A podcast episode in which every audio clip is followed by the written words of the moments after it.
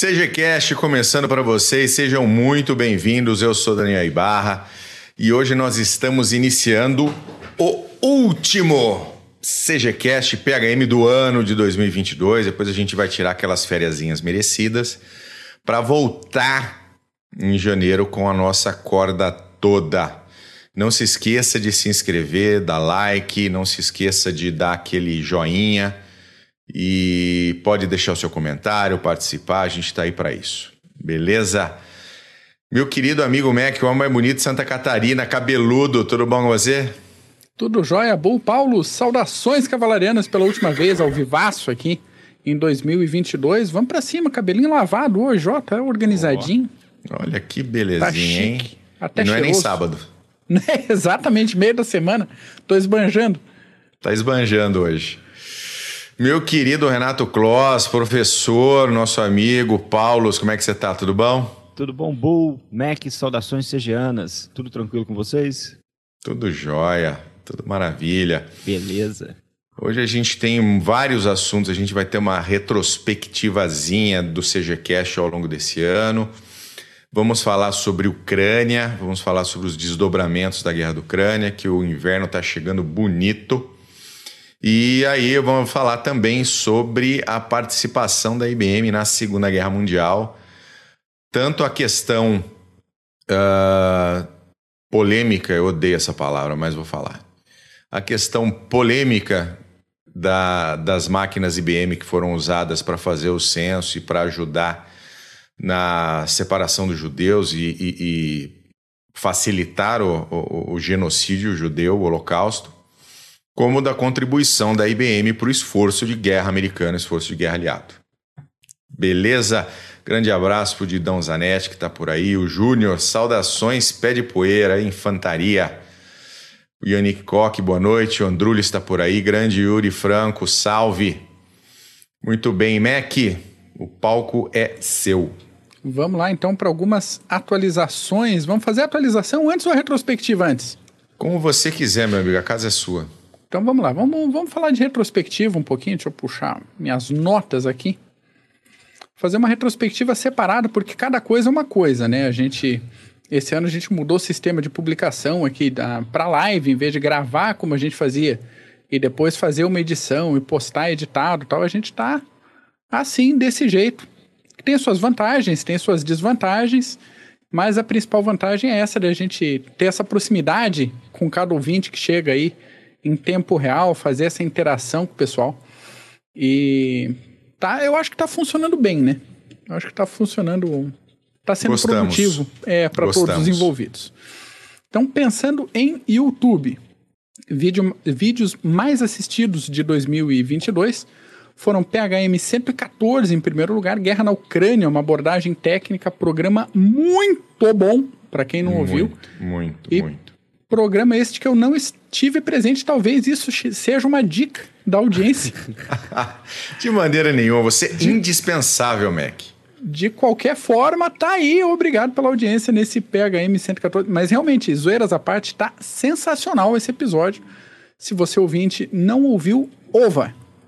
Ova, Ova. por favor. Uva. Outro de destaque, outros, né? CGCast especial da Elizabeth II.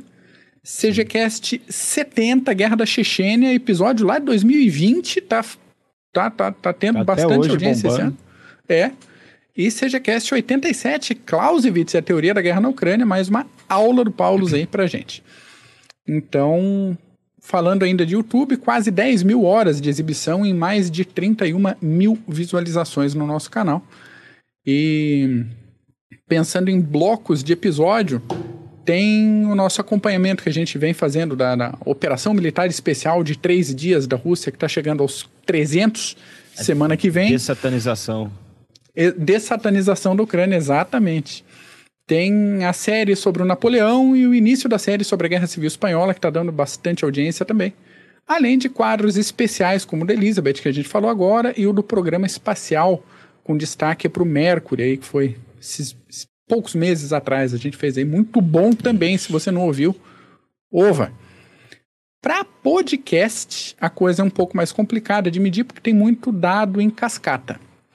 Isso pelo seguinte, para quem não está acostumado com o mundo do podcast.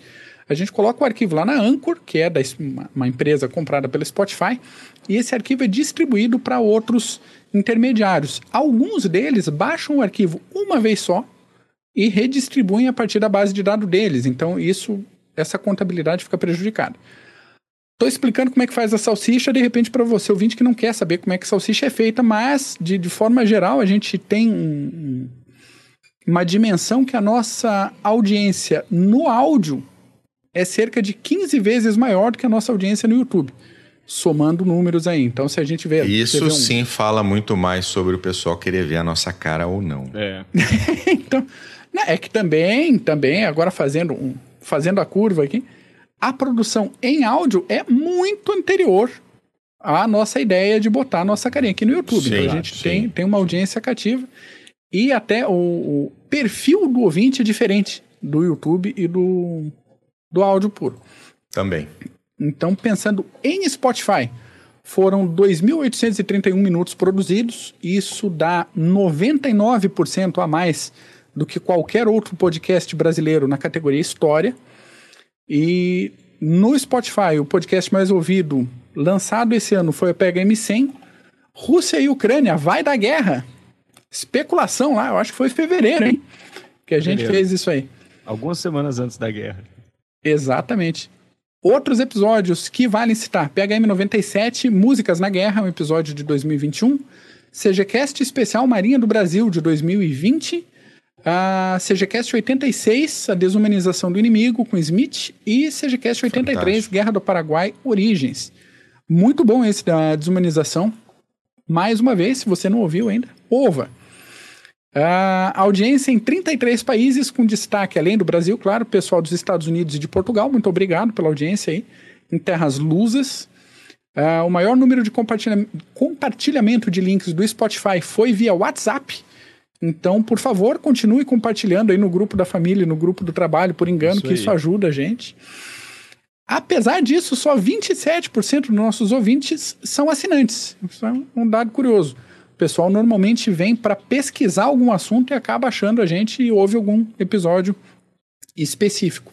Então, se você está ouvindo essa retrospectiva no Spotify, mete o dedão aí assim no podcast, receba notificações sempre que sair episódio novo e por já favor, aproveita. Por faça favor, isso.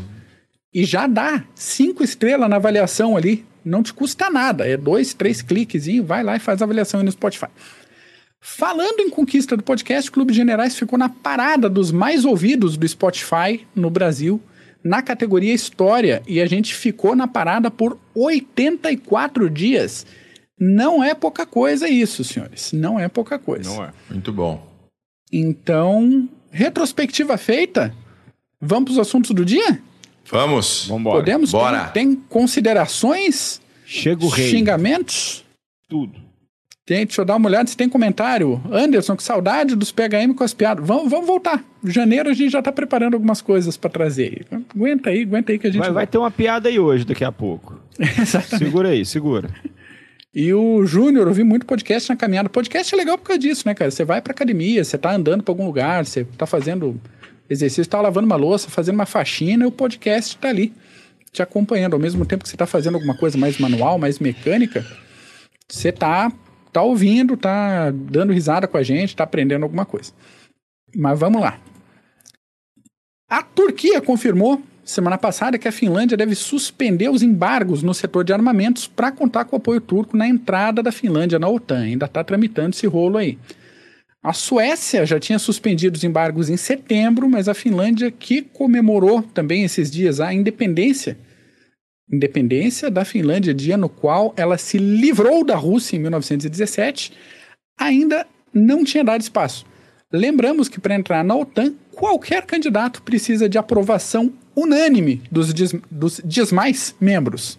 Tá, tá, último, última live do tá, Hoje tá pode, hoje pode. Dezembrão, dezembrão, hoje, hoje pode. Ah, putz, tá, tá. Mas vamos lá.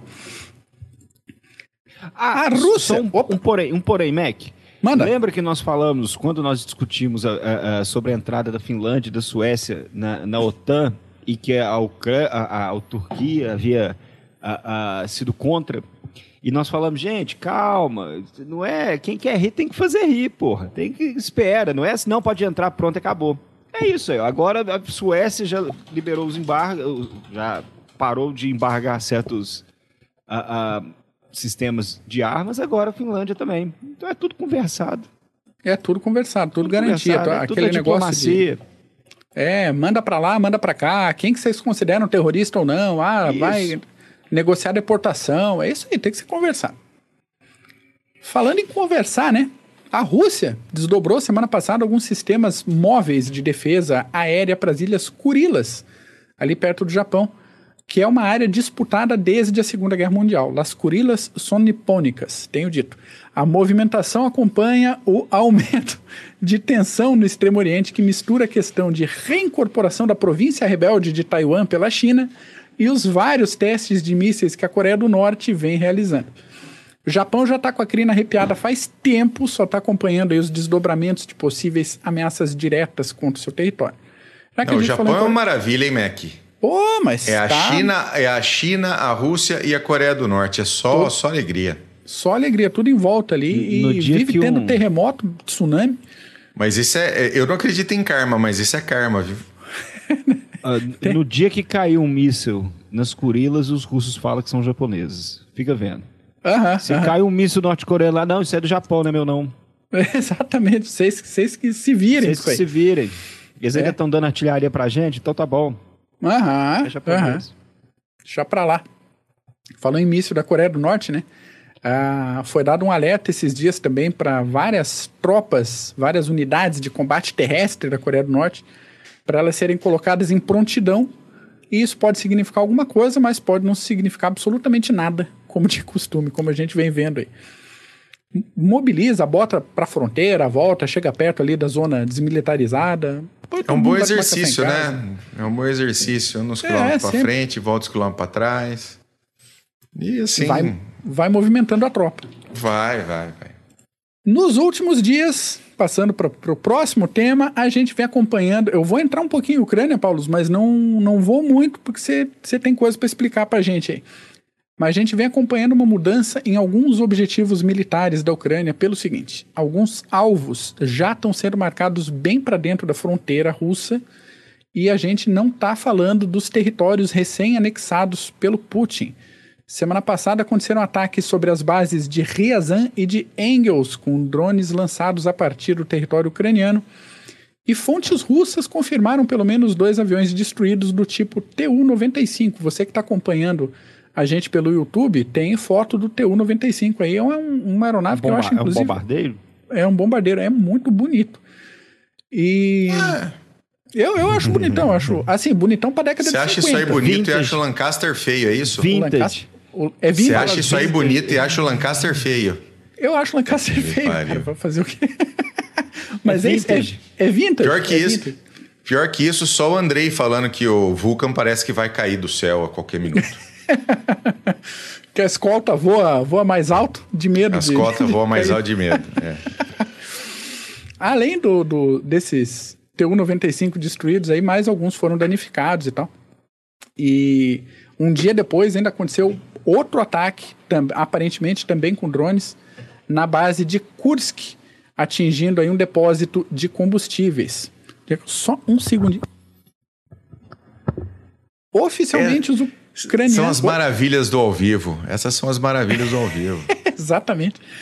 Oficialmente, os ucranianos não assumiram o ataque. Então a coisa está na escala de acusações vindas do Kremlin. Isso é interessante, né? A, tá estourando tudo os negócios lá. E o primeiro que deu alerta foi a Rússia. Falar, ah, aqui, ó. Estão atacando a gente com Olha que absurdo, olha que isso. absurdo. Olha isso. Estão me atacando de só porque eu entrei em guerra. Aham, uhum, que, que, que coisa, né? Que me pariu, viu? Isso é um, então... ah, é um cinismo que eu vou te contar, viu? É, é. Apesar de, de os ucranianos não assumirem a paternidade do ataque, um conselheiro do governo da Ucrânia postou uma mensagem engraçadinha. Né? Segundo ele, considerando que a Terra é redonda, às vezes quando alguém joga alguma coisa no espaço aéreo do outro, pode ser que essa coisa caia na cabeça de quem jogou o negócio originalmente. Isso indica o quê? Aparentemente, os ucranianos usaram uh, um drone de reconhecimento da era soviética que foi o Tu-141. O que é curioso, porque assim, Tupolev foi lançado para destruir os Tupolev no aeroporto lá. É, é o clássico, eles que lutem. Assim. É esse, esse drone, também para quem está acompanhando aí no, no YouTube? no YouTube, era um drone de reconhecimento que foi adaptado, foi feito uma gambiarra para poder levar explosivos e aparentemente está funcionando muito bem. Obrigado. Isso aí. O que, que a gente pode tirar disso? Me corrija, Paulo, você que é o especialista na área lá. Mas, primeiro, as defesas aéreas russas não ou não existem ou são terrivelmente ineficientes nesse setor, mesmo falando de proteção do território russo. Provavelmente esses ataques foram feitos para testar a capacidade de interceptação e de reação das forças russas. Se passa drone, passa avião com capacidade furtiva. Ou tô errado? Sim. Não, sim, você está ah, certo. É, é tudo uma questão de assinatura, né? Mas é. faz todo sentido a, a, a, proteção aérea russa, né? Vamos falar dos sistemas antiaéreos russos, seria uma merda. sim, faz. Além de que sentido. eles estão focados, a maioria desses sistemas é, de defesa antiaérea, focados em Moscou e outras localidades próximas da fronteira ucraniana. Uhum. É, é, e a ideia é aquela estratégia antiga que o, o, o Simmons, nosso querido Marco Túlio, já falou aqui, que é você levar a guerra na casa do adversário. Então, são é a população russa que está participando ou não do esforço, mas agora eles estão tendo um, um, gostinho do que é ser bombardeado de noite Uh, no caso, foram alvos militares. Exatamente. Nem mesmo alvos civis, são alvos militares. Alvos legítimos. Mas essa é a ideia, você levar a guerra na, no coração do seu inimigo e você pega ele de surpresa. Uhum. Né? Isso em vários. Isso nós estamos falando do, dos drones. Já uh, houveram várias. Uh, uh, não, não vou falar emboscadas, mas explosões, e, e outros tipos de ataques também, que é para fustigar aos poucos a população russa. Pois é, e uma coisa. Outras coisas interessantes, né? Que assim, o inverno está chegando. Jon Snow, né, no, no, no, Clube dos Generais, o inverno está chegando. E pode complicar as coisas para quem está em terra, mas para quando a gente fala de trem que voa, a coisa é, a regra é Isso. é outra, né? E é o seguinte, Bem, manda. Só fazer um adendo, é, adicionar uma, uma informação os britânicos estão dispostos a fornecer armas de longo alcance para os ucranianos. E os americanos aprovaram o envio de sistema Patriot, eu acho, hoje. Olha, é, é, os britânicos eles botaram na mesa de que se os russos estão violando os preceitos e os pontos da Convenção de Geneva, é, cabe à Ucrânia também ir para cima. Então, por isso, seria um, um, um, um, turning point, vamos dizer assim, que é fornecer armas de longo alcance. E aí é pra, vão trazer sistemas uh, de defesa antiaérea do leste para o oeste, vai ficar desfalcado e daqui a pouco nós vamos ver sistemas de antiaéreo norte-coreano, porque vai tudo para o espaço. Exatamente. Exatamente. E curioso a gente perceber também, para quem está acompanhando no YouTube, está vendo o mapinha aí. A gente vê que o, o alcance desses drones já está quase alcançando Moscou. Sim. Né? A gente tem que considerar a escala do mapa, tem uma escalinha pequenininha ali em cima, que não é um mapa de Santa Catarina, né? É um mapa em proporção Rússia. Mas mesmo assim, em proporção Rússia, tá, tá, tá chegando perto. Tá, tá, tá, tá chegando tá, chegando, chegando, perto, não tá muito complicado de, de acertar Moscou, de daqui repente. Daqui a pouco despenca um lá no Kremlin. De, exatamente, daqui a pouco despenca um no meio da Praça Vermelha, como é que faz? Não foi o Putin que despencou da escada esses dias aí? É, esse dia tava dando até entrevista bebom, parecia o Yeltsin, pô. O Yeltsin segura na cadeira. Eu tô te falando, aquilo ali... Se não é vodka, é aquele crocodilo, alguma coisa que deixa o russo gosta para ficar louco. Daqui a pouco tá segurando na cadeira, parecendo que tá, tá apertado. Então, tu falou num, num episódio esses tempos atrás de uma de uma conferência que o Putin fez no, no mesão aquele que em vez de estar tá todo naquela pose que ele costuma ficar, ele estava meio curvado e com uma mão travada agarrada no, na mesa. A, né? mão, a mão não largou a mesa a reunião inteira. Exatamente. Então tem todo um, um negócio de, de não só de problema físico, talvez Parkinson, um monte de coisa aí que tá, tá azedando, tá azedando pro lado dele. Mingau tá azedando. Exatamente. E para fechar essa questão aqui, para não, não atravessar pro teu lado também, para quem está se perguntando aí daquelas ameaças de uso de armas nucleares, se pode dar alguma coisa, o Alexander Kodakovsky, cara que é o comandante do batalhão Vostok, Vostok. disse hoje que armas nucleares são a única opção para que a Rússia prevaleça sobre o Ocidente na Ucrânia. Uh, batalhão Vostok não é ninguém na fila do pão, é um grupo de paramilitares ali do Donbass que opera sob supervisão russa, mas já não falta gente para falar besteira, Eu, né? É, não. É, é interessante que ele, querendo ou não, tá, está na linha de frente. E um comandante na linha de frente pedindo arma nuclear é porque a situação tá bem zoada, né? Vamos dizer assim, a situação tá russa. Muita gente falava isso antes. Então, ó, a situação tá russa. Para pedir arma nuclear tática é porque. Se o, o cara que tá, tá lá embaixo tá querendo? É, exatamente. Mas nós vamos falar isso aí dessa, dessas ameaças, dessas diversas ameaças nucleares por parte dos russos. Maravilha. Vamos lá, terminando aqui meu, meu trecho. Na terra do Tio Sam, duas coisas interessantes. A primeira foi o lançamento da B-21, um bombardeiro que chegou como sucessor da B-2 Spirit, coisa que a gente comentou na semana retrasada aqui no Clube de Generais, no último episódio. Se, se não me falha a memória, ele também vai substituir o B1B, tá? Exatamente, exatamente. Algumas características dele continuam e vão continuar em segredo, claro. Outras se sabe, outras se especula. A princípio, a B-21 chega com possibilidade de transportar armamentos convencionais, armamentos nucleares, e tem recursos, tem é, uma certa como é que fala quando o negócio é meio modular? Então, negócio meio modular ali, para que partes entre sejam colocadas e retiradas para eu estou batendo o microfone. É um Lego, quase que um. É um Lego, exatamente, para incorporar armamentos que ainda não foram inventados. Então o negócio está nesse nível de desenvolvimento. Um detalhe não confirmado, mas que faz sentido, é a adaptação para voo não tripulado. Isso já considerando futuros cenários de operação aí. Cada unidade está prevista para custar em torno de 700 milhões de Bidens, custo que é bem mais interessante que os cerca de 2 bilhões de cada B2. E a ideia inicial é que os Estados Unidos operem pelo menos 100 unidades dessa belezinha. B-21, sua linda. A segunda coisa interessante é que o exército americano finalmente anunciou o equipamento que vai substituir os helicópteros Black Hawk, que estão em operação desde a década de 70 a máquina escolhida é o Bell V280 Valor. De novo, para quem está no YouTube, esse que está no alto da tela, que ele tem uma configuração geral bem parecida com o V-22 Osprey, que é usado pelos fuzileiros navais, pela Marinha, pela Força Aérea e pelas forças de autodefesa do Japão. Só o exército, que é diferentão, não quis o Osprey. Ah, não quer, não gosta desse negócio de entorta asa e voa, é complicado, tem, né, tem mais de quatro peças móveis, eu não quero saber desse negócio. E aí agora vai adotar o, o V280.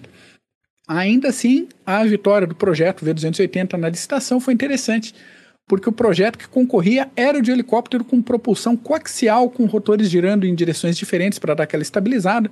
Projeto chamado de Defiant X da Boeing, com parceria com a Sikorsky. Boeing que faz o Osprey, inclusive. Por enquanto, o compromisso é um contrato para fornecimento de um protótipo virtual e a previsão de protótipo, protótipo físico só para 2025. O V280 deu as caras pela primeira vez em 2013, não é um negócio exatamente novo, mas a perspectiva é que a versão fornecida para o Exército venha com o que há de mais avançado em tecnologia de voo, tecnologia operacional e um manual de uso com bastante figurinha para ter certeza que o pessoal do Exército vai entender as instruções. Boa. Notícia de última hora, a coisa esquentou. coisa esquentou de novo na fronteira entre a China e a Índia essa semana. Os dois membros amiguinhos do BRICS saíram no soco ali no Himalaia, na região de Arunchal Pradesh. A gente já falou. Literalmente. Literalmente. A gente falou do atrito na região de Ladakh por aqui em 2020, acho, quando 24 militares morreram. Sim. E o caso é, de novo, quem está acompanhando aí no YouTube tem um mapinha na tela. Algumas regiões do Himalaia são disputadas desde 1962 e de vez em quando é inevitável que algumas faíscas aconteçam.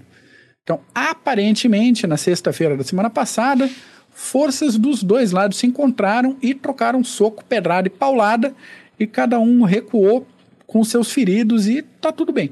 Quem nada vê- de tiros. Nada de tiro. Quem vê acha que é briga de gangue. Exatamente. É, é é- é porrete, corrente, dando na cabeça de indiano, é chinês levando chute na bunda. E, se, e ali é o seguinte, porque ele é alto, você leva chute na bunda, você sai rolando. Então, tá Você desse rola o jeito. Himalaia. É, é, eu, eu hoje assisti um vídeo no, no, no, no Twitter que eu desacreditei. É, é, é, Os caras com cano de PVC mão dando- aberta na cara de, de indiano, dando tapa de mão aberta, é outro Ah. pegando o pé no peito do outro, mas não, não tem nenhuma pistola, nem uma faca, só, Não, mas só isso assim. é para não violar, não violar o cessar-fogo. Sim. E fizeram um acordo de cessar-fogo, não cessar paulada. E daí paulada Bom tá que liberado. vão mantendo o treinamento, vão, vão mantendo adrenalina, troca um soco de vez em quando. É isso aí. E, e tá tudo certo. Depois cada um pediu desculpa pro outro, todo mundo recolheu a tropa e vida Dois que segue. estados nucleares. Dois, exatamente, trocando soco. Saindo na fronteira. mão, como na se mão. tivesse na idade da pedra. Exato. Por fim, último tópico, para fechar o pacote de atualizações, hoje o procurador-geral do Irã afirmou semana passada que o país encerrou as atividades da polícia moral e que vai reavaliar a obrigatoriedade do Mentira! Israel islâmico Saúde! pelas Obrigado. mulheres do país. Que às vezes A eu ouvi- princ- ouço umas coisas da alergia. A princípio, o parlamento já está avaliando em que medida que vai acontecer essa flexibilização, mas o resultado está previsto para sair em até 15 dias. Essa decisão aconteceu três meses depois do assassinato da jovem Masha Amini. O caso é o seguinte: uma coisa é a autoridade falar, outra coisa é a coisa acontecer. Pode ser que isso seja só uma manobra do governo para acalmar a onda de protestos, a legitimidade do governo está sendo questionada pela população, e daqui a pouco o parlamento pode resolver que, na verdade, permanece com, com tudo como já estava, como permanece e permanecerá, permaneceremos. Ou pode ser que o parlamento até decida alguma coisa e daí chega na, na mesa do Ali Khamenei e ele assim, não, não vai mudar nada porque eu não quero e pronto. Lembremos que a Polícia de Costumes não é uma unidade em si, mas é um programa realizado pelas forças de segurança e com base nas diretrizes do Conselho da Revolução Cultural, para quem gosta de- desse termo. Tá, tá muito comum nessa semana, semana Tá passada, falar em revolução cultural, tá na moda. Quem gosta disso aí vai vendo, vai vendo, Irã. Mas, Mac, isso não tem nada a ver com história militar, o que que essa merda tem a ver com história militar?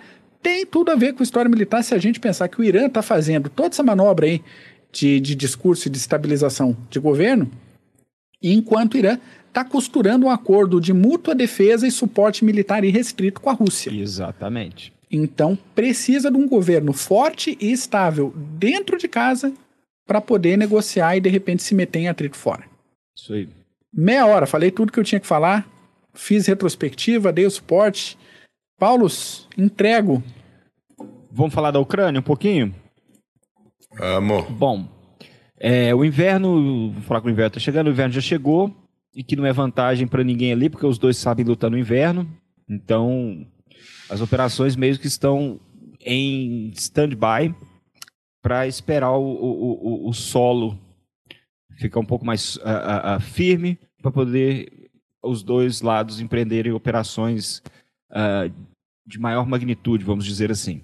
Em relação a Barmut, que nós citamos nos últimos episódios, muitos hoje ainda não sabem por que, que eh, eh, os russos estão jogando gente, todos que foram mobilizados junto do grupo Wagner para tentar conquistar Barmut, mas aos poucos os russos estão conquistando. E é aquela velha, tá- velha tática, artilharia até destruir tudo e depois joga infantaria. Só que os russos estão aprendendo, isso a gente fala, os russos sempre, desde o começo da guerra, desde o dia 24 de fevereiro, que eles vêm aprendendo na porrada como fazer guerra ali na Ucrânia, nessa tentativa de dessatanizar esses ucranianos malvados. Então, os russos estão usando agora pequenos grupos de combate, no máximo seis soldados, para tentar penetrar nas linhas inimigas na região de Barmut. E nós citamos que, caso Barmut caísse, dois quartéis generais ucranianos entrariam no alcance das armas russas, além de que a estrada para Liman também ficaria ah, ah, ah, mais fácil de ser conquistada. Bu, Mac, nós temos um mapinha? Só para. Nós temos um mapinha hoje? Temos, Dá uma temos olhada, só para gente dar uma olhada. Ó, esse primeiro à esquerda, só para a gente ver que o, o, vou até aumentar aqui, os ucranianos estão juntando pessoal para tentar empreender uma nova ofensiva rumo a Donbass, rumo à região do Donbass. E os russos estão juntando pessoal também para segurar essa ofensiva. Agora, nós sabemos, da direita aqui a situação, em azul do que os ucranianos reconquistaram, é, no caso, o fronte de Kharkov, Kharkiv, perdão, Kharkov, Kharkiv, enfim. E os ucranianos querem consolidar rumo a Donbass. E os russos querem manter essa região de tudo quanto é, de tudo quanto é jeito.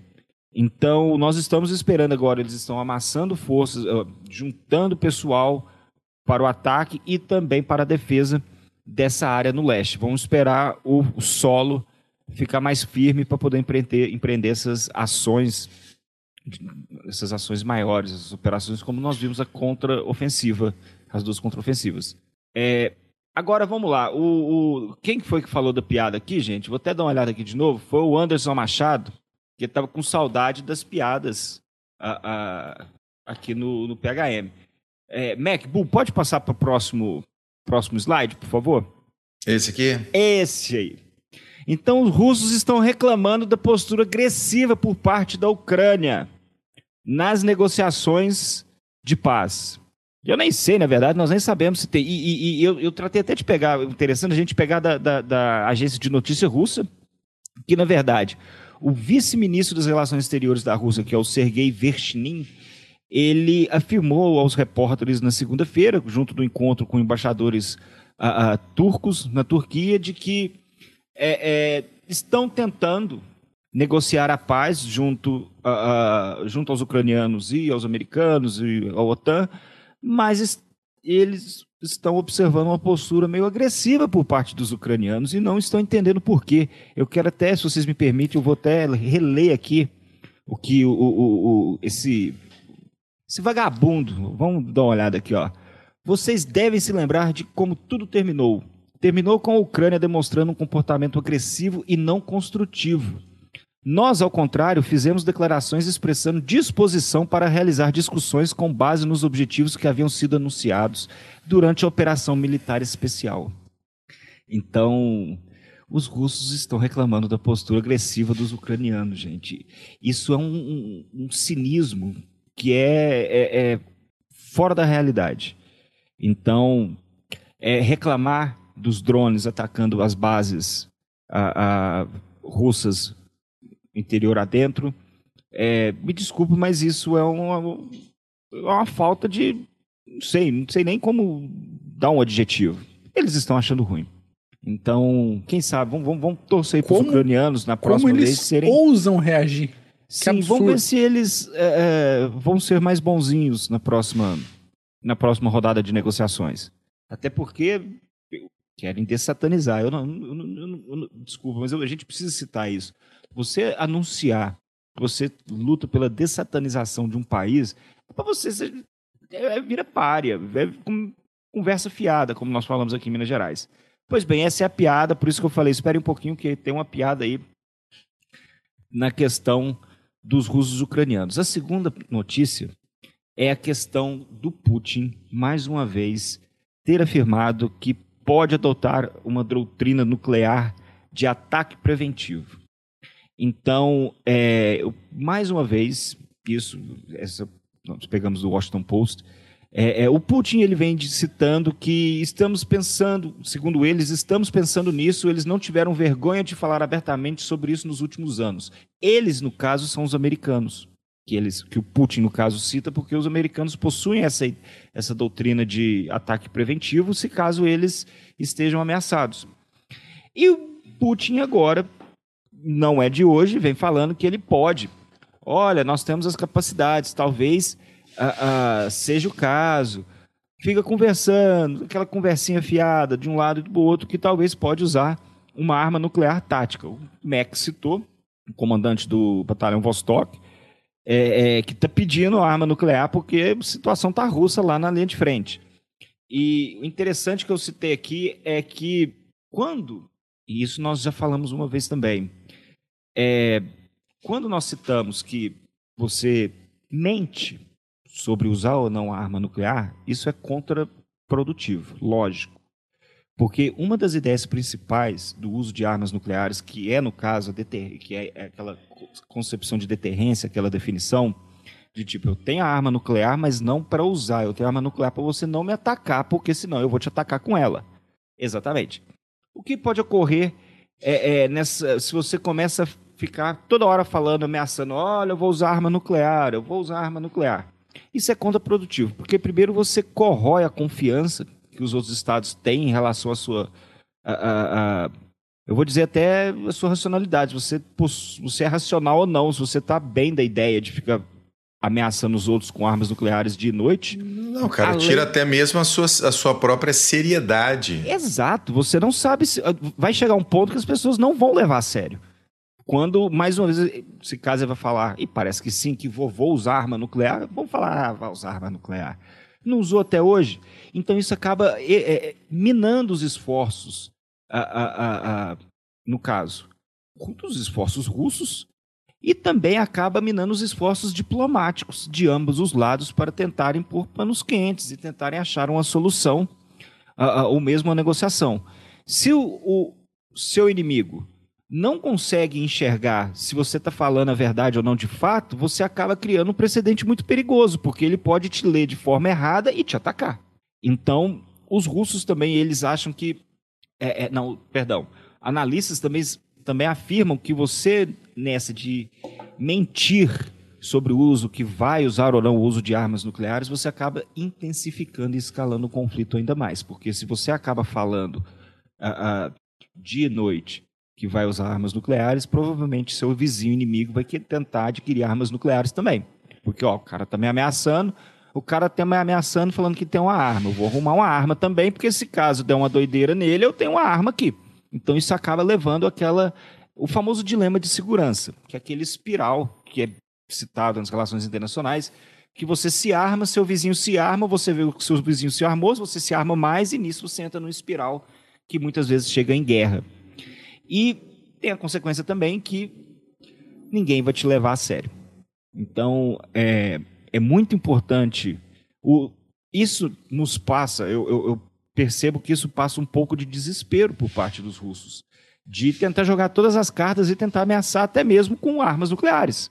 Então, olha, é, não faz isso que eu vou usar arma nuclear, não deixa de fazer isso, olha a arma nuclear, olha a arma nuclear na ideia, ninguém vai acreditar no final. Então isso é muito contraprodutivo, não só para os russos, mas até mesmo para os seus inimigos, vamos dizer assim, porque eles podem calcular de forma errada uma afirmação dessa e pode escalar de forma bem perigosa esse conflito. Né? Agora, é, vamos Fala, esperar Mac. nos próximos. Oh, Mac, por Não, favor. Só um, um, outro assunto que foi levantado hoje também na mídia. A, o pessoal, não lembro quem na Rússia, uh, falando assim: ó, a gente tem que rearmar, aumentar ali as defesas, colocar até uh, elementos ofensivos perto da Polônia, porque a Polônia está se preparando para atacar Kaliningrado. Entra nessa ideia aí também de uh, berra muito, berra muito, ameaça demais, só que Polônia é OTAN, né? Sim. Ali a, a coisa canta diferente.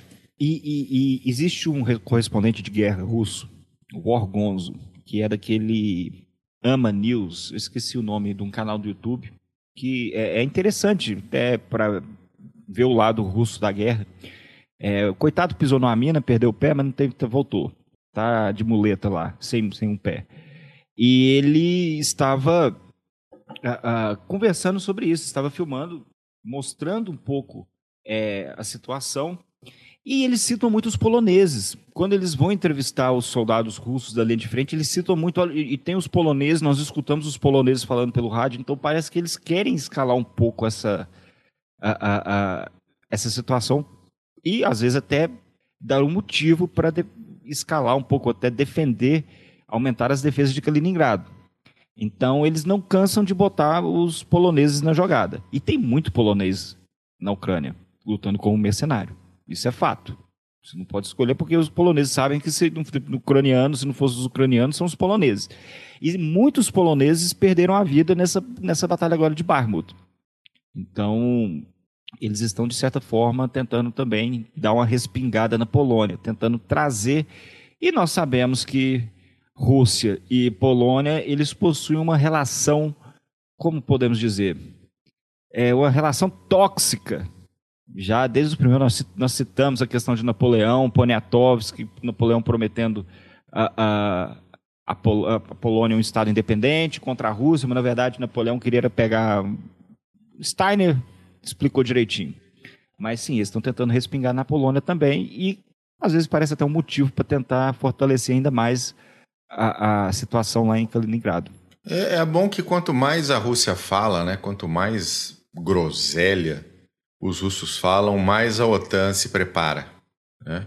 E mais a distância tecnológica de doutrina se torna cada vez mais cada vez maior. Isso. Cada vez maior. Então, o G7 Pode terminar, Bu. Não, é, é, base, é isso, é isso, é isso. Não tem... é, não, e, e, só para terminar, o G7 prometeu mais tanques de guerra, mais armas, sistemas de armas, todos para, o, para a Ucrânia, porque o Zelensky pediu é, para essa contraofensiva de inverno. Então, eu acho que agora, a partir de, de no final de dezembro, começo de janeiro, nós vamos ver muito mais ações na linha de frente. Muito bem. Excelente, meu querido Paulo. É isso para hoje? Boa, é isso aí. Da Ucrânia, por enquanto, é isso. Ah, então tá bom. O Yuri perguntou do Peru, mas cara, lá no Peru, velho, o, o doidão lá ia sofrer impeachment, disse que ia fechar o Congresso, ninguém foi na dele, prenderam o cara e em duas horas resolveu. Tem muito o que falar no Peru. Entendeu? Não, não, não... É, é, é aquela. A América do Sul, ela tem muito daquela instabilidade africana que a gente comenta aqui. O caudilho. Né? Com um pouco menos de, de intensidade, mas a gente tem algo muito parecido, tá? Ao longo dos últimos 50 anos isso veio diminuindo drasticamente, mas não se iluda, tá? Não se iluda. Então, acontecer isso, o cara tentar o golpe, fazer Normal, cara, normal. Daqui a pouco isso acontece no Chile, daqui a pouco isso acontece aqui, daqui a pouco acontece na Argentina. Ninguém tá seguro de nada, cara. Ninguém, pela maneira com que aqueles que detêm o poder trabalham isso na América do Sul, tá? Tem a ver com, tem a ver com isso especificamente. Não tô nem falando de ideologias aqui. Mas Paulo, belezinha? Deixa eu mandar um abraço aqui pro Dan Dias que tá por aí, o Igor Carba chegou, Vitenha com um abraço, meu querido Túlio Polido um abraço, Túlio Demilson Júnior, meu querido. Patton, estamos juntos aí mais uma semana. Mas vamos lá. Uh, uh, o título até IBM Uma História tá até um pouco deslocado do que nós vamos falar hoje, né? Porque eu não vou contar a história da IBM aqui, né? Que vem lá do século XIX. Vou dar até uma introduçãozinha de, de como a IBM aconteceu, mas a ideia aqui é falar sobre a influência da IBM na Segunda Guerra Mundial, da sua tecnologia, da sua força produtiva, tanto para o bem quanto para o mal.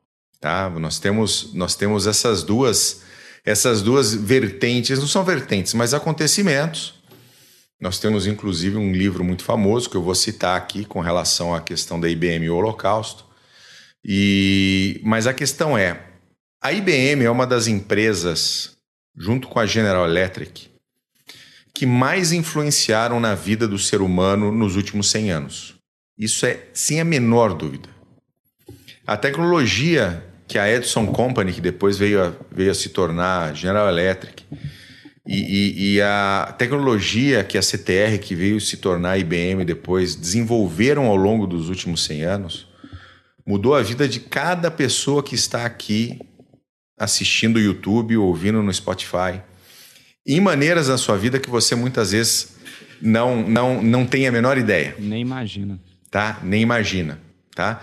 Tá dentro do seu celular, tá no seu computador, tá no semáforo da sua, da sua rua, tá em todo lugar. Sejam em produtos, sejam em serviços. Tá?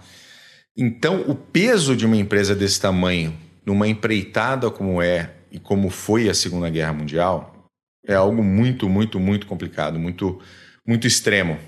Tá? Então, só para a gente falar um pouquinho da IBM, né? a IBM data lá do finalzinho do século XIX e ela veio da junção de quatro empresas diferentes, que era a Bundy Manufacturing, a Tabulating Machine Company, International Time Recording Company e a Computing Scale Company of America. Olha só, lá no século XIX, todo mundo falando em tabulação e computação, né?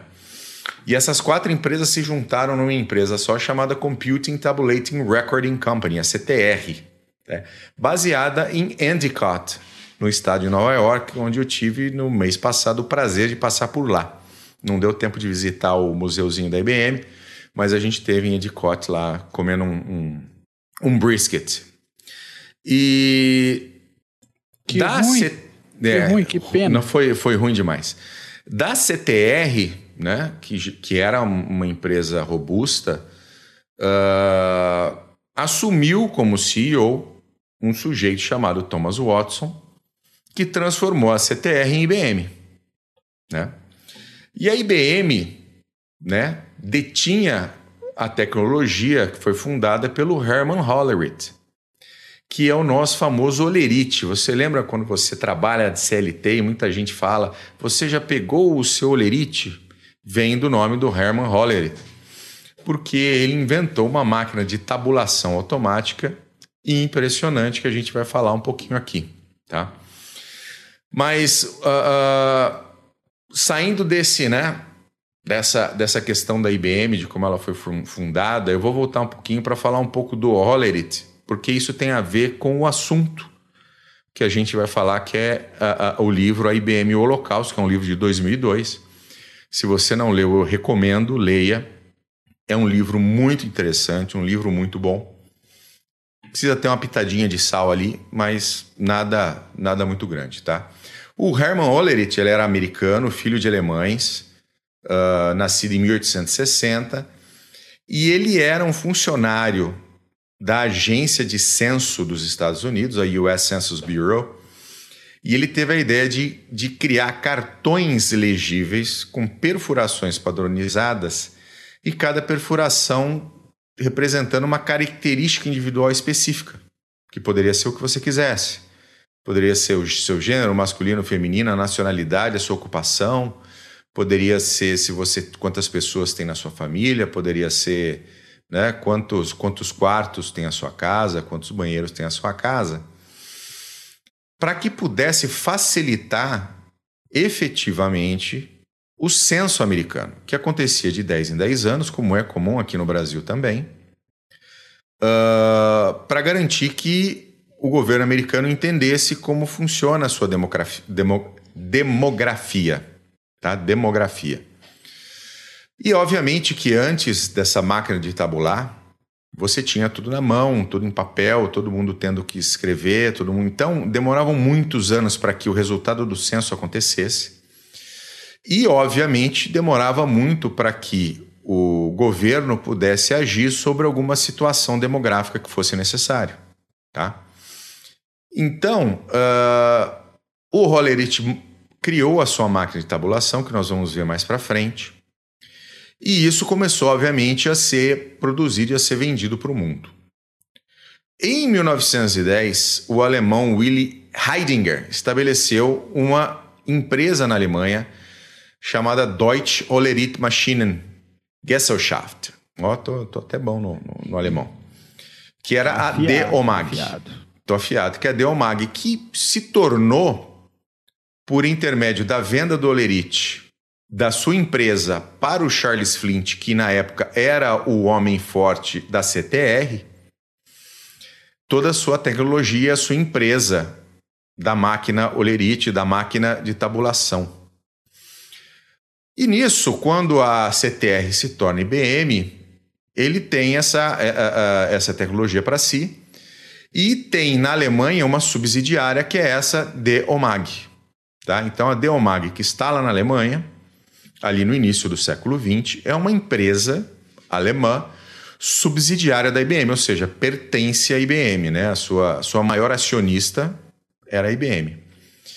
E quando efetivamente os nazistas subiram ao poder em 33, uh, eles queriam executar um censo, tá? que também tinha a ver em entender qual era a quantidade de judeus, de arianos, de alemães, de estrangeiros, né? É efetivamente um censo demográfico. Né? E aí que entra o livro uh, ah, IBM Holocausto, né? a aliança estratégica entre a Alemanha nazista e a mais poderosa Companhia da América. É o livro do jornalista Edwin Black, que documenta os serviços estratégicos de tecnologia prestados pela IBM e seus representantes alemães e outras subsidiárias europeias ao governo nazista de Adolf Hitler.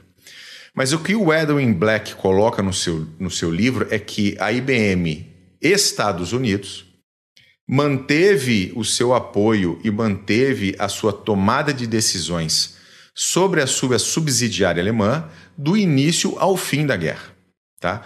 contribuindo de maneira muito forte para o genocídio nazista, para o Holocausto. Tá? Então, o livro dele, leia, é muito bom. Ele fala exatamente sobre isso. Tá? Então, ele coloca uma série, ele, ele traz uma série de, de documentos e testemunhos, etc., falando que a IBM Estados Unidos, com sede no estado de Nova York, continuou dando seu apoio à sua subsidiária alemã, mesmo durante todo o período da guerra, inclusive quando os Estados Unidos já estavam em guerra com a Alemanha. Tá?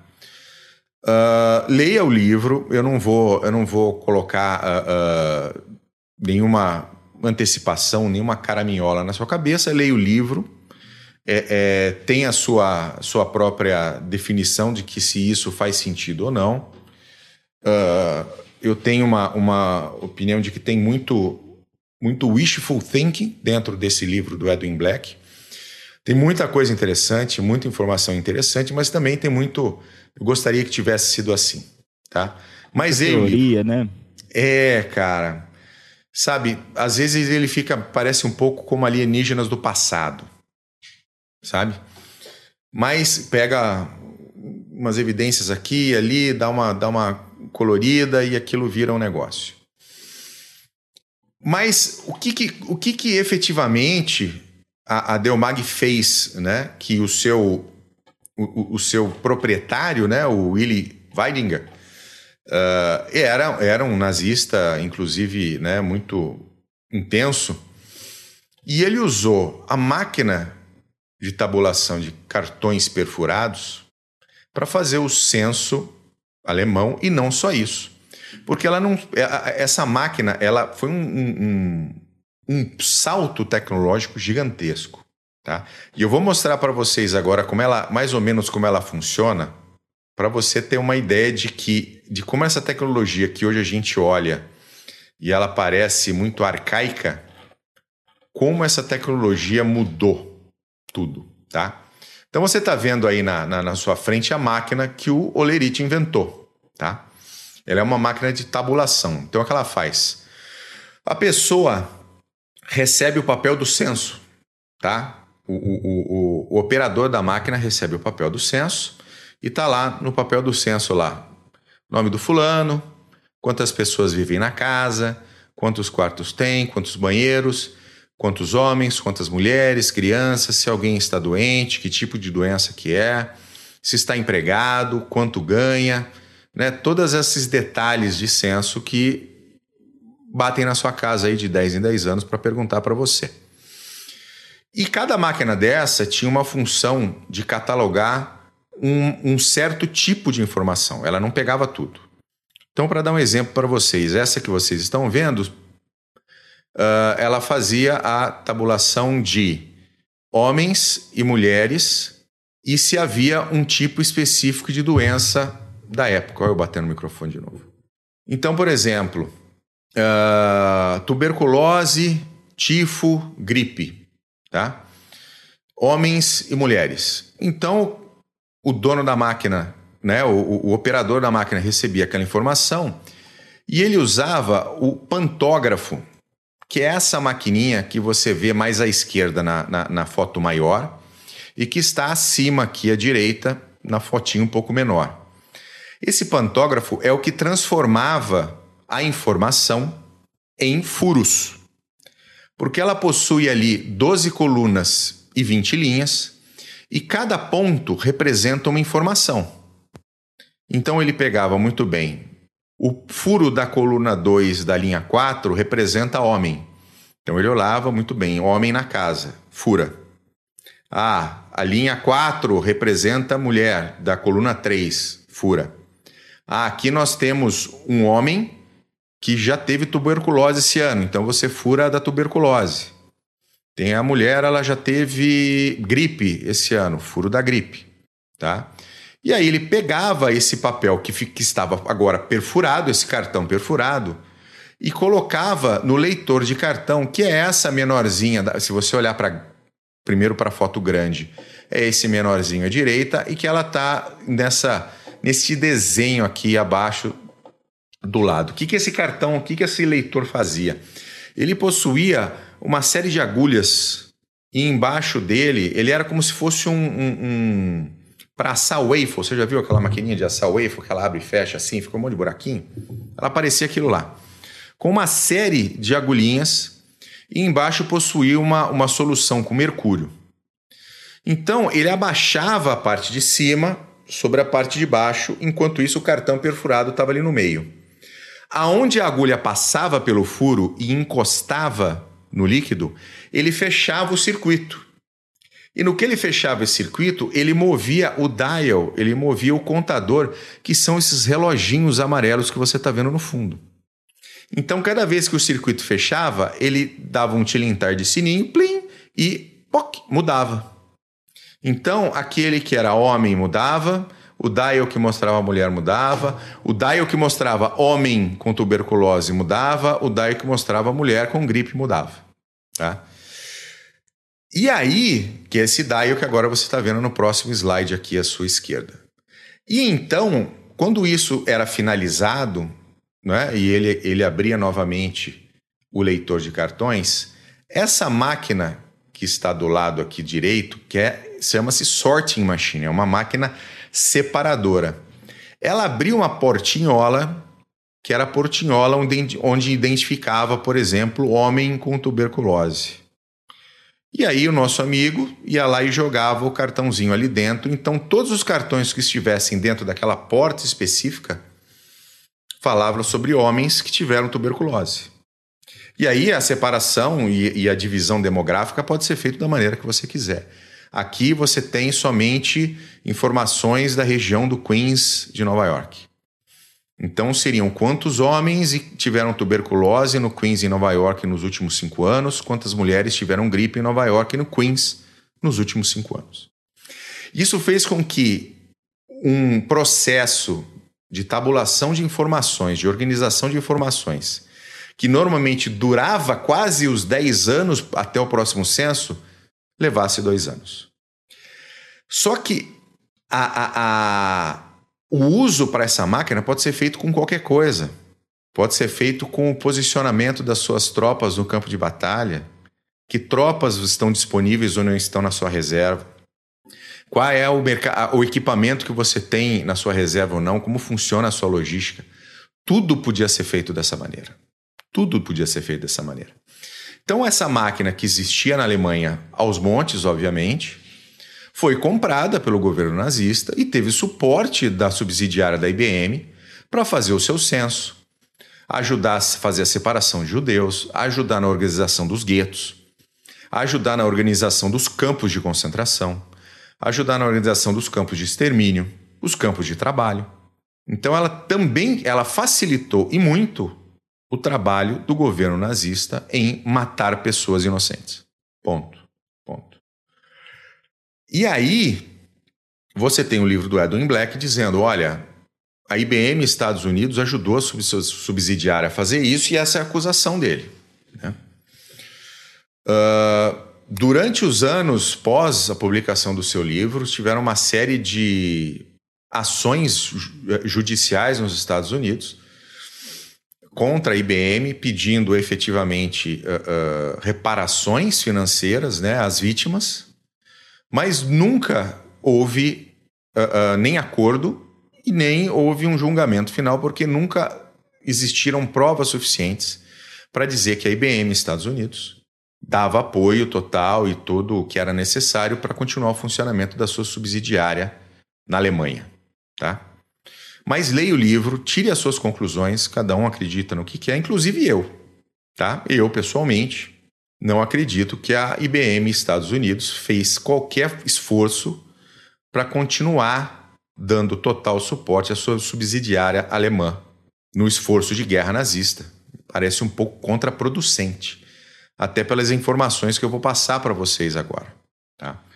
Porque no momento em que os Estados Unidos entraram efetivamente uh, no esforço de guerra americana, a partir de dezembro de 41, a IBM foi responsável por transformar as suas fábricas, que faziam de tudo, né, em fábricas de munições, de armamentos, de peças e etc. Tá? Então a IBM. Guerra, né? esforço de guerra. Então, as fábricas da BM em Endicott e Poughkeepsie, elas fabricaram 38 tipos de munições diferentes e mais de 99 programas de desenvolvimento para a guerra. Fora as MRUs, que eram as Machine Record Units. E o que, que eram as MRUs?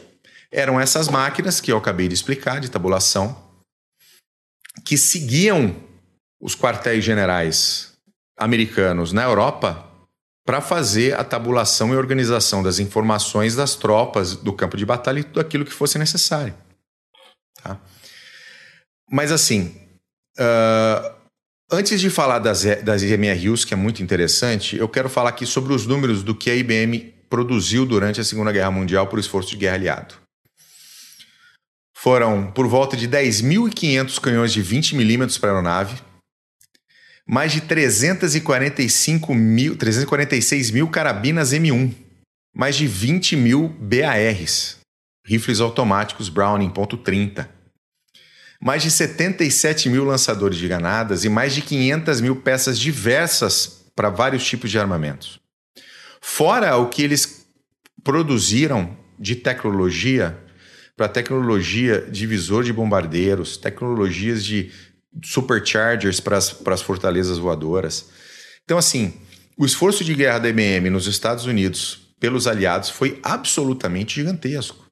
Então, às vezes, não fecha. Para mim, posso estar sendo ingênuo, né? posso estar sendo bobo, eu não sou dono da verdade, mas para mim, não faz muito sentido eu ter esses dois esforços dos dois lados, até porque a IBM não estava ganhando dinheiro lá da sua subsidiária, não vem dinheiro, né? Tá tudo parado muita gente acha que o apoio era velado, né? Olha, olha aí, pega tecnologia sim, e faz sim. aí. Não era o caso. Foi como o Yuri citou. Eu também, eu também acho que não, né? Eu também acho que não. O livro é muito bom. Como eu falei, o livro é bom. Leiam o livro e tirem suas próprias conclusões, tá? Uh, no, mas a minha opinião, no fim, é que é muito wishful thinking, é muito, ah, gostaria que fosse isso, né? Olha só, eu vi uma, uma folhinha, eu vi uma folha caindo da minha árvore, isso aqui é o, mudança climática, o aquecimento global, tá? Um pouco. É que não é um de agora que é interessante, é, principalmente com grandes empresas, é apontar o dedo e acusar de nazista. Né? Exatamente, exatamente, exatamente. Mas uma das coisas mais importantes que a IBM desenvolveu foram, são duas. Uma delas, né, ela desenvolveu máquinas computadoras para o projeto Manhattan, tá? Que efetivamente foi, foi, teve sucesso na criação das armas atômicas, mas ela também trabalhava com as MRUs. O que, que eram MRUs? Elas eram aquelas máquinas que eu mostrei para você, de tabulação e etc., que ficavam dentro de caminhões que seguiam a linha de frente americana. Então, eles estavam sempre na linha de frente. E aquilo por que aquilo acontecia? Para que toda a informação da linha de frente, de inteligência, de tudo, pudesse chegar fosse rapidamente organizada e tabulada para se criar re relatórios mais precisos para tomada de decisão, né? Então, para você ter uma ideia, o filho do Thomas Watson, que era o CEO da IBM, ele estava servindo no exército americano e era um dos que era operadores dessas máquinas no fronte de batalha, no caso dele junto ao terceiro exército do Patton, tá? Então isso ajudou e muito na organização Isso ajudou em muito no avanço aliado, recebimento de informações, entendimento de informações, de inteligência, de tudo, para que decisões fossem tomadas da melhor maneira possível, o mais corretamente possível. E eu acho que a grande, o, o, o grande efetivo, o, a grande ajuda, a grande contribuição da IBM na Segunda Guerra Mundial foram as MRUs, sem dúvida nenhuma, para mim, tá? Apesar de todo, todo o armamento que foi construído, todo o armamento produzido, não é? As MRUs fizeram com que os aliados tivessem o um passo à frente sobre os alemães, né? Vamos lembrar que os alemães, guardadas as devidas proporções, tá? Sofreram durante a Batalha da Inglaterra porque não tinham um comando unificado de caça, de defesa, de bombardeios. Eles foram ter comandos unificados lá em 44, quatro anos depois. Né? Então, essa é diferença que a gente vê de um pouco de, de doutrina, de tecnologia entre o Oeste, entre o Ocidente e a Rússia hoje, tinha bastante dentro do, da Segunda Guerra Mundial entre aliados e alemães. Né? Alemães eram mais desenvolvidos em outras questões e os aliados mais desenvolvidos em outras, enquanto a guerra foi se foi caminhando, essa distância foi aumentando.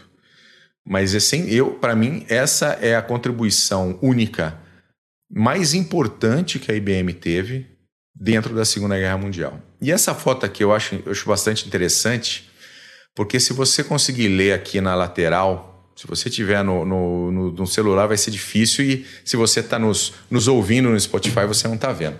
Mas a gente está vendo a lateral de um, de um caminhão MRU, onde mostra por onde esse caminhão passou, né?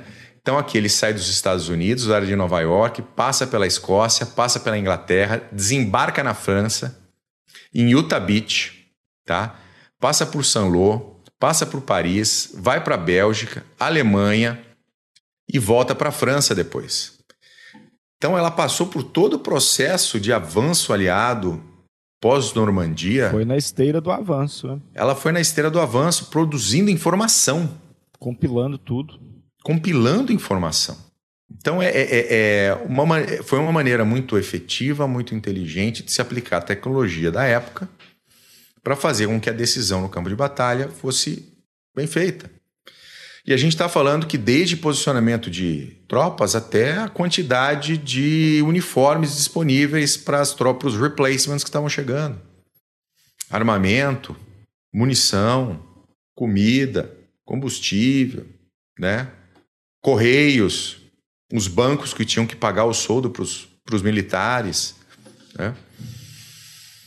Então, essa para mim foi a grande contribuição da IBM na Segunda Guerra Mundial. De novo. Ver pelo, pela trajetória dessa, desse equipamento aí, que era um equipamento muito mais durável e mais confiável que o T-34, né? é, é, exatamente, exatamente e usado de maneira inteligente, né? usado da melhor maneira possível. E quanto mais você lê, eu, o que eu adoro nessa, nessa profissão, entre aspas, de historiador amador que nós, que nós temos, eu e você, Mac, porque o Paulo é um profissional da, da área, é que a gente não cansa, 70 anos depois, de encontrar coisas novas sobre esse que conflito sempre nos que é surpreende. é Sempre, que é um conflito que é, é, é maciçamente estudado. Maciçamente estudado. Né? E ainda tem muita coisa que ficou por baixo de uma série de camadas de informação e que a gente às vezes descobre numa leitura rápida, num site, algo que você não conhecia, você começa a pesquisar para entender efetivamente aquilo, aí você descobre um livro, puxa esse livro no Kindle, começa e de repente você vê algo completamente diferente, né? Então, até eu fazer essa pesquisa sobre, sobre a IBM, eu não tinha ideia da existência dessas MRUs e da importância que elas tiveram para o esforço de guerra aliado. Eu não tinha ideia. Não sabia. Nunca tinha pensado nisso, né? A gente tem uma ideia, a gente fala, fala, Paulo. E a maioria das pessoas que também pouco buscam do assunto ficam sabendo do livro. Eu, eu, eu me lembro desse livro, de eles uh, uh, uh, falarem sobre esse livro nos anos 90. Acho que no final dos anos 90. Acho que chegou a é, passar foi... fantástico, não foi?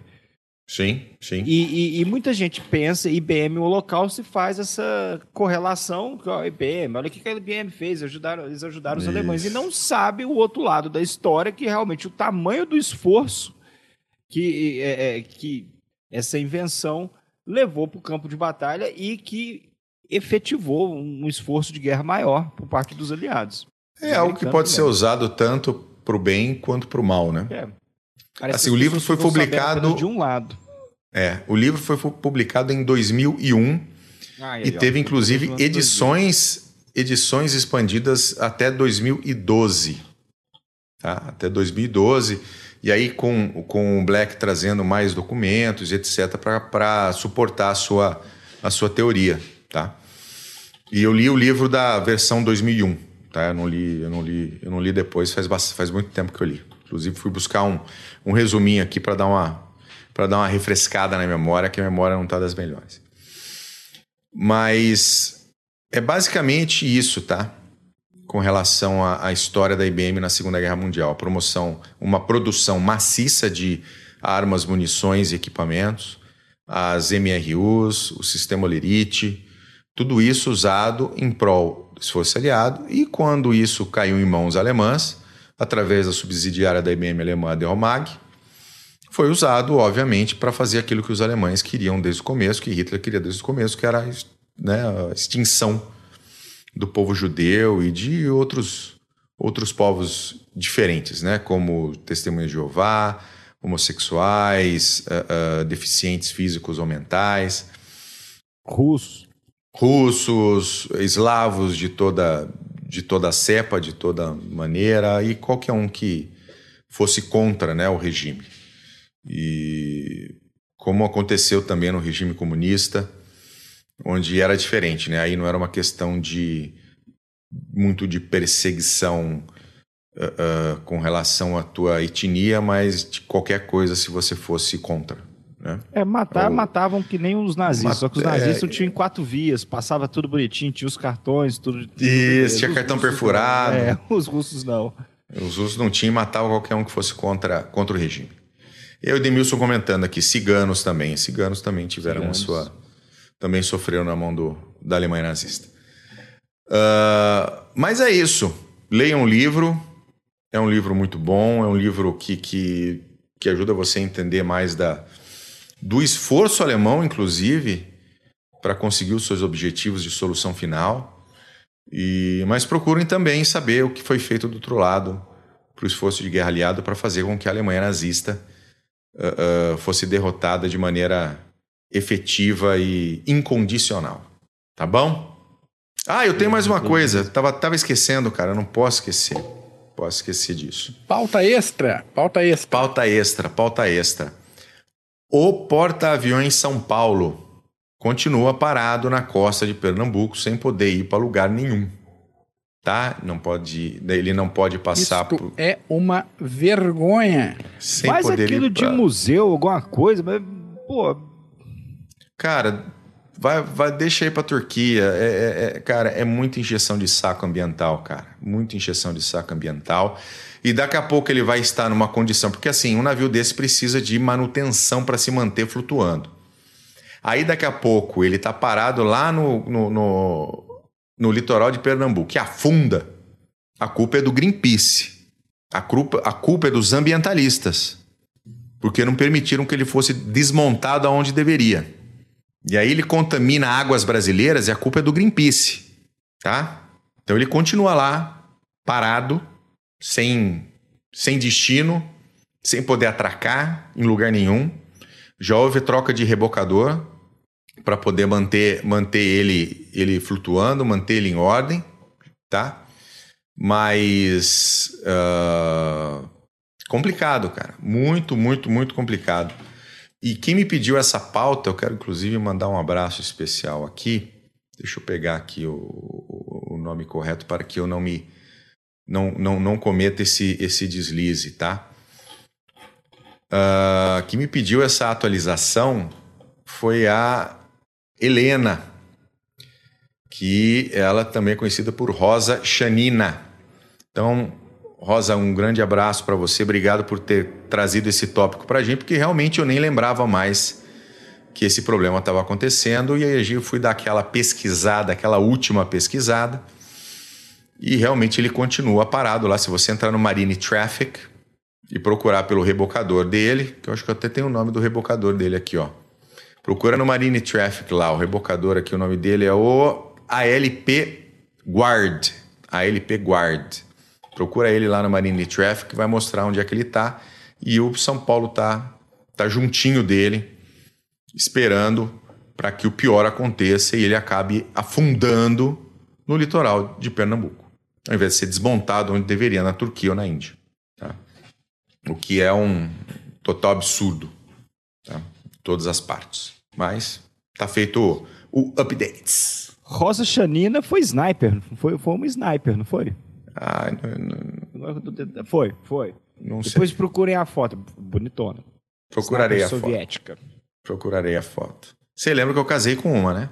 Pavlichenko. Lyudmila Plavi- Pavlichenko. Então, eu sei, eu sei, eu sei, já, já conheço Conhece, conhece. Já Tá na Conheço, mira conheço. sempre. esse. Conheço. Tô Tem se- tem, tem, sempre, tem sempre uma mira na minha testa aqui, ó. Tá.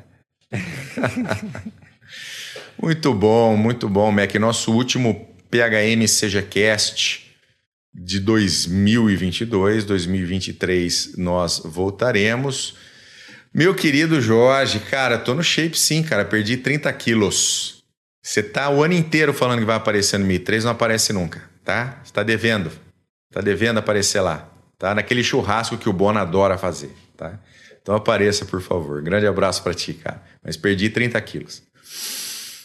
O último de 2023, de 2022, 2023 a gente vai voltar com, com toda a força. Com. Eu quero fazer um agradecimento aqui especial a todos vocês que durante o ano deram esse, esse suporte, esse apoio, essa audiência. Não estou nem falando da grande ajuda financeira que muitos de vocês nos trazem, mas a vocês que acompanham, que estão aí no chat, sempre conversando com a gente, a vocês que estão no Spotify, outros agrega- agregadores ouvindo a gente no carro, ouvindo a gente nas suas caminhadas, na corrida, quando está precisando daquela desligada do mundo e ouvir alguma coisa interessante. Obrigado pela sua audiência. Nós já vamos entrar no sétimo ano fazendo esse trabalho delicioso que é pesquisar e trazer para vocês coisas novas e trazer. Porque entendam o seguinte: a gente, quando a gente vai pesquisar, quando a gente vai trazer um assunto, nós acabamos sendo os mais privilegiados porque nós aprendemos mais ainda sobre um assunto que a gente ama. Então, não tem, não tem como não, não, não achar não achar esse trabalho aqui uma delícia e fazer ele com todo, com todo prazer. Um grande abraço para todos aqueles, inclusive, que participaram como convidados aqui durante esse ano, né?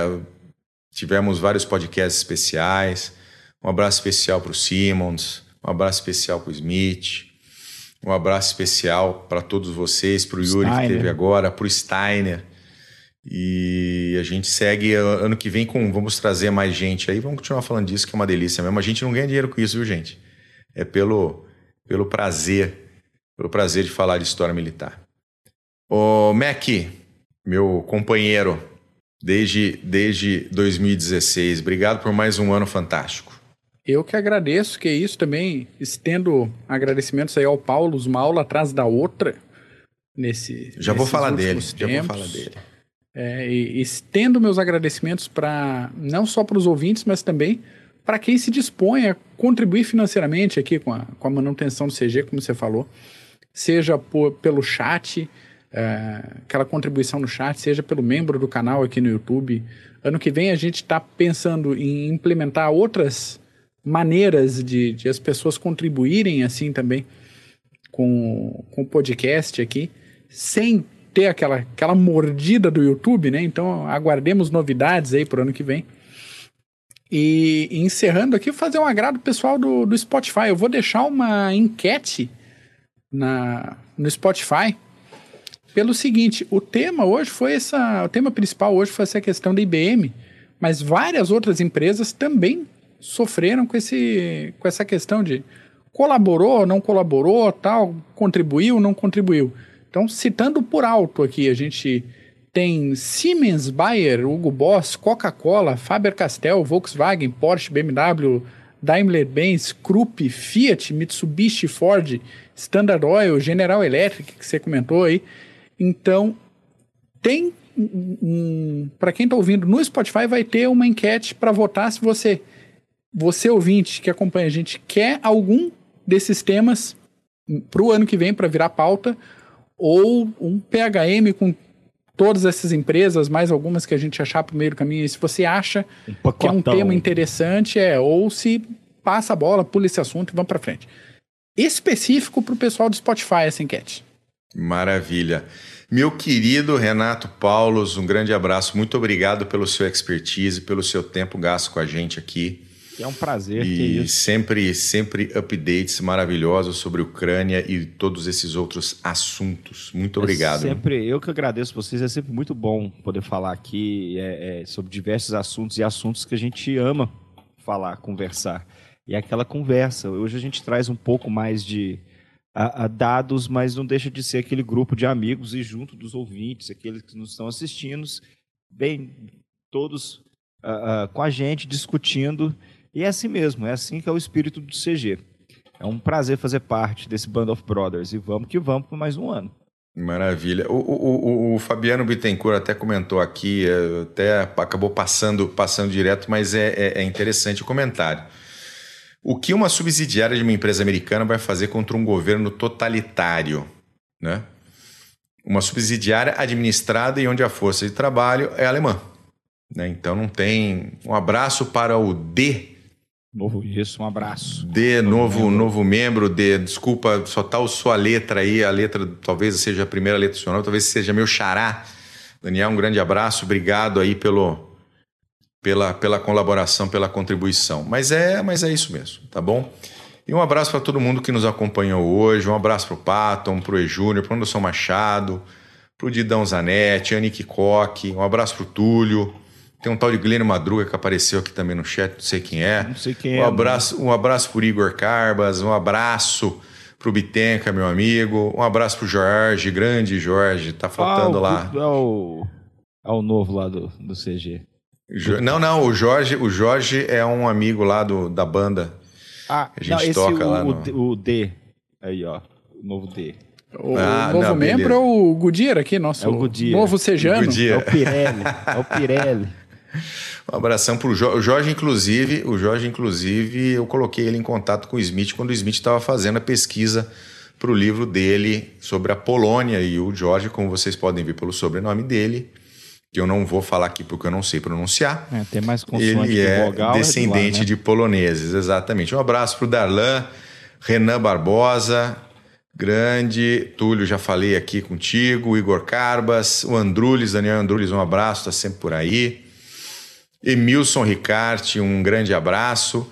E a gente se fala novamente no ano que vem. E não se esqueça, passa pelo YouTube, passa pelo Spotify, pelo seu agregador favorito, Google Podcasts, o que você achar melhor. Escolhe lá o tema, que a gente tem muito tema sobre história militar e sobre história em geral, para você ouvir aí na sua caminhada, para você ouvir dentro do carro, para você ouvir quando tiver a fim de dar uma risada. Tem sempre podcast engraçadinho, porque a gente eu não consigo não fazer graça.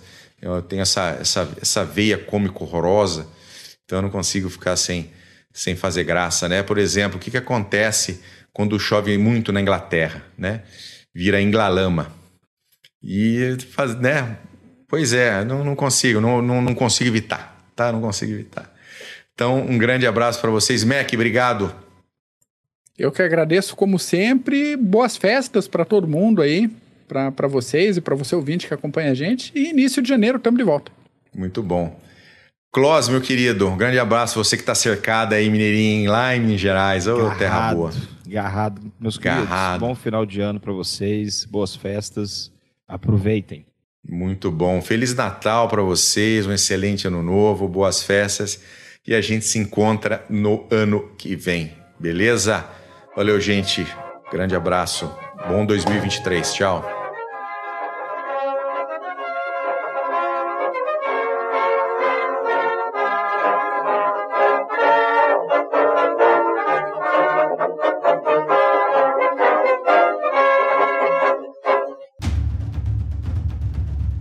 O processo de internacionalização das empresas vem colocando cada decisão institucional à prova. E para ter destaque nesse cenário cada vez mais dinâmico, é necessário que o profissional compreenda questões políticas, geopolíticas, estratégicas, diplomáticas, jurídicas, sociais e éticas. Nesse sentido, a Columbus, pós-graduação de alta performance, promove o curso de Relações Internacionais e Diplomacia Empresarial este curso é coordenado pelo professor Marco Túlio Delgobo Freitas e é voltado para profissionais que trabalham em um contexto internacional ou queiram atuar na área de relações internacionais. Se a sua área de atuação for direito administrativo ou gestão estratégica de marketing, a Columbus também tem cursos de pós-graduação que vão te ajudar a desenvolver habilidades e competências para sair na frente como um profissional completo e dinâmico. Acesse o site columbuseducacional.com.br. Informe que conheceu os cursos através do podcast Clube dos Generais e garanta 10% de desconto.